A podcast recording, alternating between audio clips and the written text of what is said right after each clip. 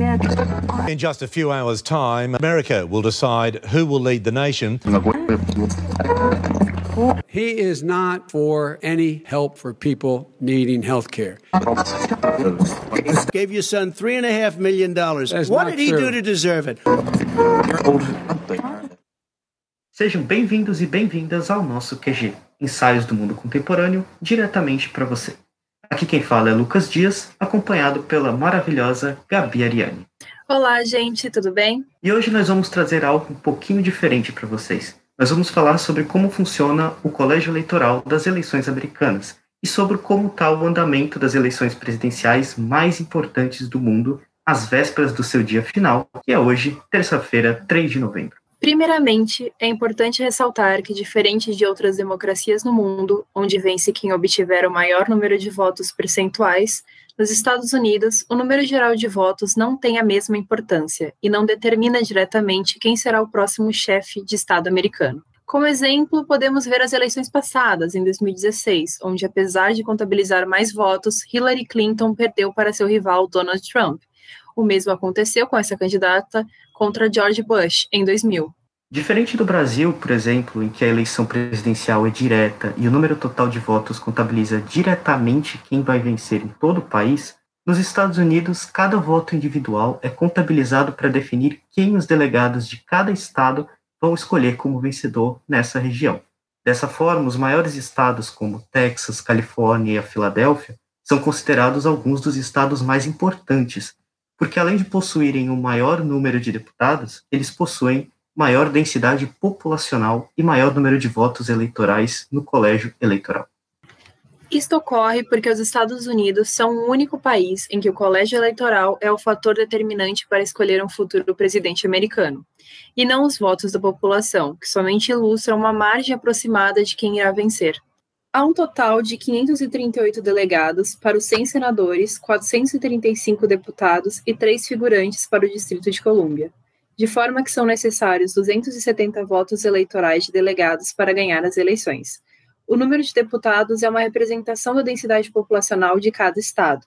Estados com maiores populações possuem mais deputados e, consequentemente, mais delegados. Cada estado recebe um respectivo número de delegados com base no número de senadores e deputados que possui, e tem um voto eleitoral para cada senador e para cada deputado que tiver no Congresso. Cada estado tem dois senadores e entre 1 e 52 deputados, dependendo da população do estado. Os estados com populações pequenas, como Alaska e Delaware, têm apenas três votos eleitorais, enquanto estados com grandes populações, como a Califórnia, têm muitos votos eleitorais, no caso da Califórnia especificamente, possuindo 55. Praticamente todos os 50 estados adotam o sistema Winner Takes It All, em que o candidato que obtiver a maioria dos votos populares leva todos os votos dos delegados daquele estado no colégio eleitoral. Portanto, se a maioria dos eleitores da Califórnia, por exemplo, votarem Joe Biden, ele assegura todos os 55 votos de delegados da Califórnia, deixando Trump com zero votos neste estado. Além disso, é necessário destacar que nem sempre o candidato que conseguir a maioria dos votos populares vai apossar-se de todos os votos daquele colégio eleitoral, como é o caso do estado do Maine e Nebraska, que possuem quatro e cinco votos de colégio eleitoral, respectivamente. Nesses dois estados, utiliza-se o alternativo método do distrito do Congresso, que consiste em alocar um voto eleitoral para cada distrito eleitoral e dois votos eleitorais para o vencedor da votação estadual. Ou seja, para Biden vencer completamente em Maine, ele necessita vencer os dois distritos mais o voto estadual, correspondente aos dois assentos do Senado. E para uma vitória total de Trump em Nebraska, ele precisa vencer os três distritos mais a votação estadual, resultando nos cinco votos do Estado. Este método tem sido usado no Maine desde 1972 e em Nebraska desde 1996.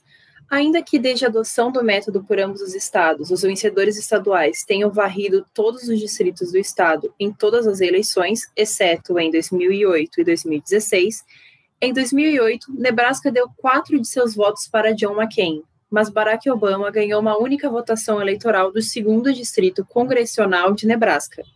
Em 2016, Maine deu três de seus votos eleitorais a Hillary Clinton, mas Donald Trump ganhou uma única votação eleitoral no segundo distrito congressional de Maine.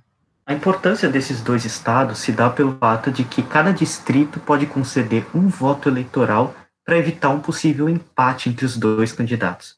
Segundo as pesquisas, Nebraska 02, segundo distrito do estado, está inclinada para o Donald Trump, enquanto Maine 02 está mais inclinada ao Biden.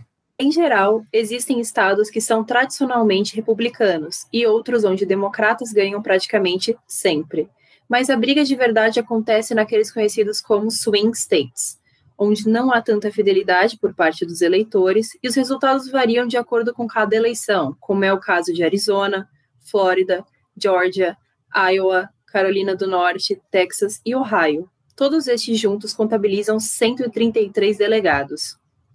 Esses são os estados-chave para ambos os candidatos, porque além de possuírem um alto número de delegados, eles ainda não se decidiram ou seja, é por essa razão que esses estados que possuem menos delegados são normalmente menos visitados pelos próprios candidatos. Na última semana de eleições, ambos os candidatos têm feito campanha nesses estados chaves. Trump venceu todos esses sete estados em 2016. Ele vai precisar deles novamente se espera ganhar um segundo mandato na Casa Branca. O atual presidente mantém vantagem no Alabama, Arkansas, Idaho, Kentucky, Nebraska, Dakota do Norte, Oklahoma, Dakota do Sul, Tennessee, West Virginia e Wyoming, que contabilizam 63 delegados. Biden também apresentou uma vantagem considerável não somente em estados tradicionalmente democratas, como Califórnia, Nova York e Washington, mas também em estados como Colorado, Connecticut, Illinois, Maine, Nova Jersey, Novo México, Oregon, Rhode Island e Virgínia. Trump e Biden têm cada um vários caminhos mais viáveis para a presidência do que os candidatos de ambos os partidos normalmente têm nos ciclos recentes. Isso, no entanto, também significa que há uma possibilidade maior de que o normal de que a disputa termine em um empate eleitoral de 269 a 269. O empate determina que a disputa presidencial seja decidida pela Câmara dos Representantes, de acordo com a 12ª emenda da Constituição e cada estado tem direito a um voto, independentemente do seu tamanho. Isso significa que o Alasca, mesmo que só com um representante na Câmara, tem o mesmo peso que os estados mais populosos, como a Califórnia, com 53 congressistas, ou o Texas, com 36. Dessa forma, o vencedor tem que conquistar o voto de pelo menos 26 dos 50 estados. Pela atual composição da Câmara, Donald Trump ganharia a disputa, os republicanos detêm 26 delegações estaduais e os democratas 23. A Pensilvânia está empatada, com nove deputados para cada partido. Mas caso a eleição de 3 de novembro termine em 269 e 269, será o próximo Congresso que toma posse em dezembro e não o atual, que escolherá o presidente. Digamos que a disputa empatada persista na Câmara dos Representantes. As delegações estaduais prosseguem a votação até o desempate. E se ainda assim nenhum dos dois candidatos conseguir a maioria até o dia da posse, em 20 de janeiro, o presidente interino será o vice-presidente indicado pelo Senado. Ele ocupa o cargo até que ocorra o desempate. Embora remota, a possibilidade do empate preocupa Nancy Pelosi. atual presidente da Câmara dos Representantes escreveu uma carta aos congressistas democratas incentivando-os a apoiarem candidatos de distritos que são decisivos em seus estados, na tentativa de consolidar a maioria na casa. Dependendo do resultado, há ainda a possibilidade de Trump contestar uma eventual vitória de Biden. Aconteça o que for, comentaremos os resultados em nosso próximo podcast. O dia de hoje chega ao seu fim. Convido vocês a seguirem a nossa página, arroba Quarentena Global, no Instagram. E convido vocês também para conhecer um pouquinho mais sobre a política boliviana no nosso episódio intitulado O Drama Eleitoral da Bolívia, do dia 13 de outubro. Portanto, fiquem saudáveis e fiquem seguros.